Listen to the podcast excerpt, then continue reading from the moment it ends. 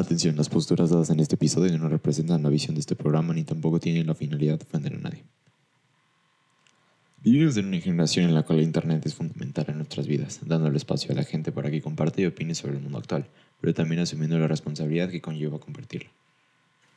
Bienvenidos a este primer episodio en el cual hablaremos sobre el Body Positive. Por si no saben de qué va, se los explico muy rápido. Body Positive inicia en 1997, el cual de manera resumida busca entre otras cosas la aceptación a todos los tipos y formas de cuerpo humano. En México, como en el resto del mundo, el origen del movimiento se debe gracias a las redes sociales. Muchos tenemos la idea de que este movimiento se trata de la obesidad en mujeres. En parte tienen razón, ya que su, su principal objetivo fue apoyar a las mujeres en certámenes de belleza con problemas de obesidad. Pero en los últimos años ha cambiado, ya que ahora este, ya que ahora este movimiento incluye a hombres de todas tallas. Además de que otro de sus objetivos es normalizar los diferentes cuerpos. Pero no se puede normalizar todos los cuerpos, ya que algunos de estos sufren enfermedades. Una enfermedad puede ser la obesidad, la cual se define como una acumulación anormal o excesiva de grasa que puede ser perjudicial para la salud de las personas. También tiene enfermedades derivadas. Algunas de estas son la diabetes, eh, enfermedades cardiovasculares y el cáncer. Un ejemplo de enfermedad cardiovascular puede ser hipertensión. Pero el problema surge a partir de que nosotros minimizamos y hacemos ver normal la obesidad. Sobre un lado, digo sobre un lado, en una mano tenemos que la obesidad es un trastorno alimenticio o una enfermedad, mientras que el sobrepeso puede ser un factor de riesgo, sin embargo no es considerado un trastorno, sino una condición. Es decir, sí está relacionado con el exceso de, grasa en el cuerpo, pero no al mismo nivel que la obesidad. Eh, y hace rato que estaba investigando más sobre el tema de Body Positive, me metí a Instagram a buscar posts y no, no había mucho, la verdad. Y me metí a Twitter a ver si encontraba, no sé, otro post o algún, alguna liga, algún hashtag. Y en esos, eh, un comentario muy común, que se repetía mucho, era, eh, a ver, se los va a ver, aguanten. Pero tú no me puedes decir qué hacer con mi cuerpo, yo me siento bien como estoy. Este comentario, como, como les dije, o sea, lo leí fácil unas 6, 7 veces en, como en uno o dos posts. Y pues sí, o sea, estoy de acuerdo porque pues te puedes sentir cómodo con tu cuerpo, eso no, no hay problema. Pero pues también estás en todo tu derecho de hacerlo.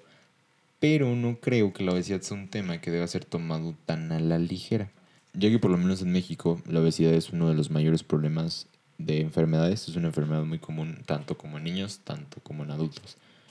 Y también siento yo que pues eh, puede ser la razón por la que tengamos un nuevo etiquetado, eh, que son que son hexágonos que por ejemplo dicen exceso de calorías, exceso de grasas saturadas, exceso de sodio y así pues dependiendo obviamente el producto, ¿no? Si, si es un dulce o es algo que tiene azúcar, le van a poner exceso de azúcares.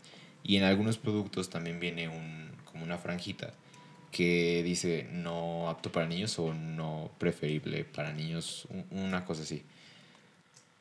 También en otros los comentarios decía algo de la gordofobia, que investigué más y la gordofobia no es tenerle miedo a los gordos, es la discriminación o hacer menos a las personas que sufren de sobrepeso y obesidad, ya que la gente gordofóbica argumenta que la gente gorda carece de fuerza de voluntad para comer sano.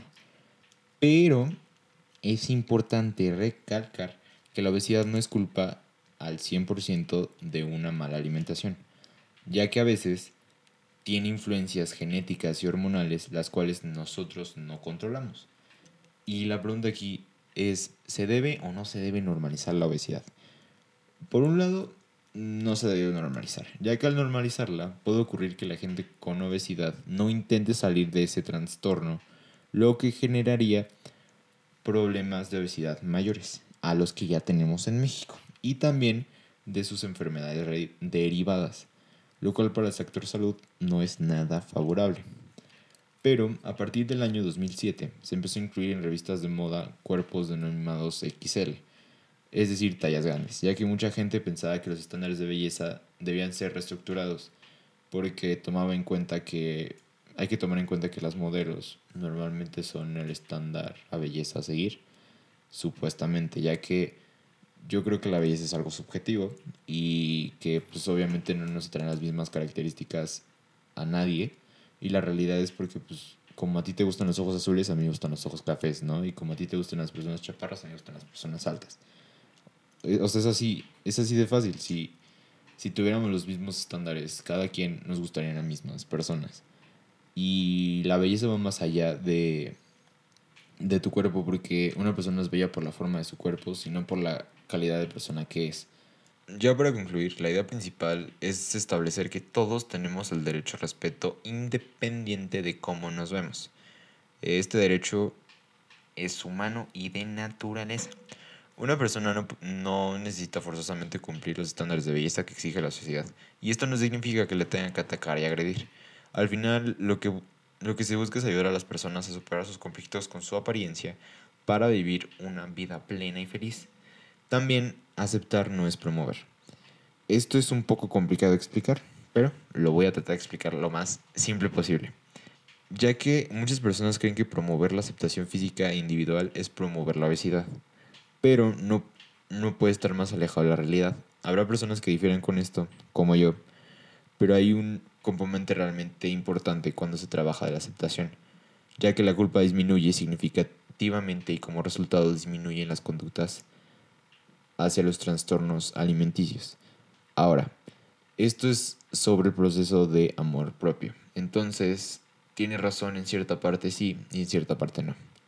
Ya que si lo vemos desde un lado externo, al nosotros normalizar, estaríamos haciendo que las demás personas se sientan mejores consigo mismas. Aunque sigue siendo un trastorno alimenticio, eso nunca va a dejar de serlo. Eh, o sea, es, es, es médicamente imposible. Entonces, sí, podemos hacer que las personas se sientan más cómodas consigo mismas. Porque tanto como mujeres como hombres, nadie es perfecto. Es lo que nos hace seres humanos. Eh, todos tenemos cicatrices, manchas, pecas, acné. Y pues la realidad. La mayoría de las imágenes que vemos en redes sociales están retocadas. Sí, o sea, es Photoshop a veces. Algunas veces no, pero es, es, muy raro. Realmente es muy raro. Y mucha gente se está sumando al body positive por, o sea, intentando dejar de retocar sus fotos y pues no dando una idea errónea de lo que es realmente la persona. El movimiento también sostiene que las bellezas múltiples es una, o sea, es el movimiento, lo cual pues es cierto, o sea, todos somos o sea, literalmente el nombre de la campaña es Todos somos hermosos a nuestra manera.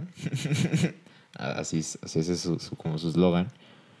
Y el punto es, ¿por qué, ¿por qué tratar de encajar todo el tiempo en el mismo molde? O sea, si dejamos los estándares de un lado, todos somos diferentes y siempre lo vamos a hacer. Nunca vamos a ser iguales. Ni siquiera los gemelos son iguales. O sea, es, es muy raro. Y o sea, dejar de pensar como cuál es lo ideal, sino como con lo que te sientes cómodo o con lo que te sientes a gusto. Y siento yo que eso es como en el lado personal. Obviamente, vuelvo a repetir, la obesidad sí es un trastorno, debe ser tratado sí, pero vaya, te tienes que sentir cómodo en el proceso, si no, no va a funcionar de nada, porque tú al final no te vas a sentir cómodo y lo vas a terminar haciendo por lo que la gente piensa y al final, pues el punto es hacerlo por ti para que evites enfermedades, evites problemas y tengas una mejor vida. Eh, nos vemos, nos escuchamos, o bueno, me escuchan la siguiente semana. Eh, adiós.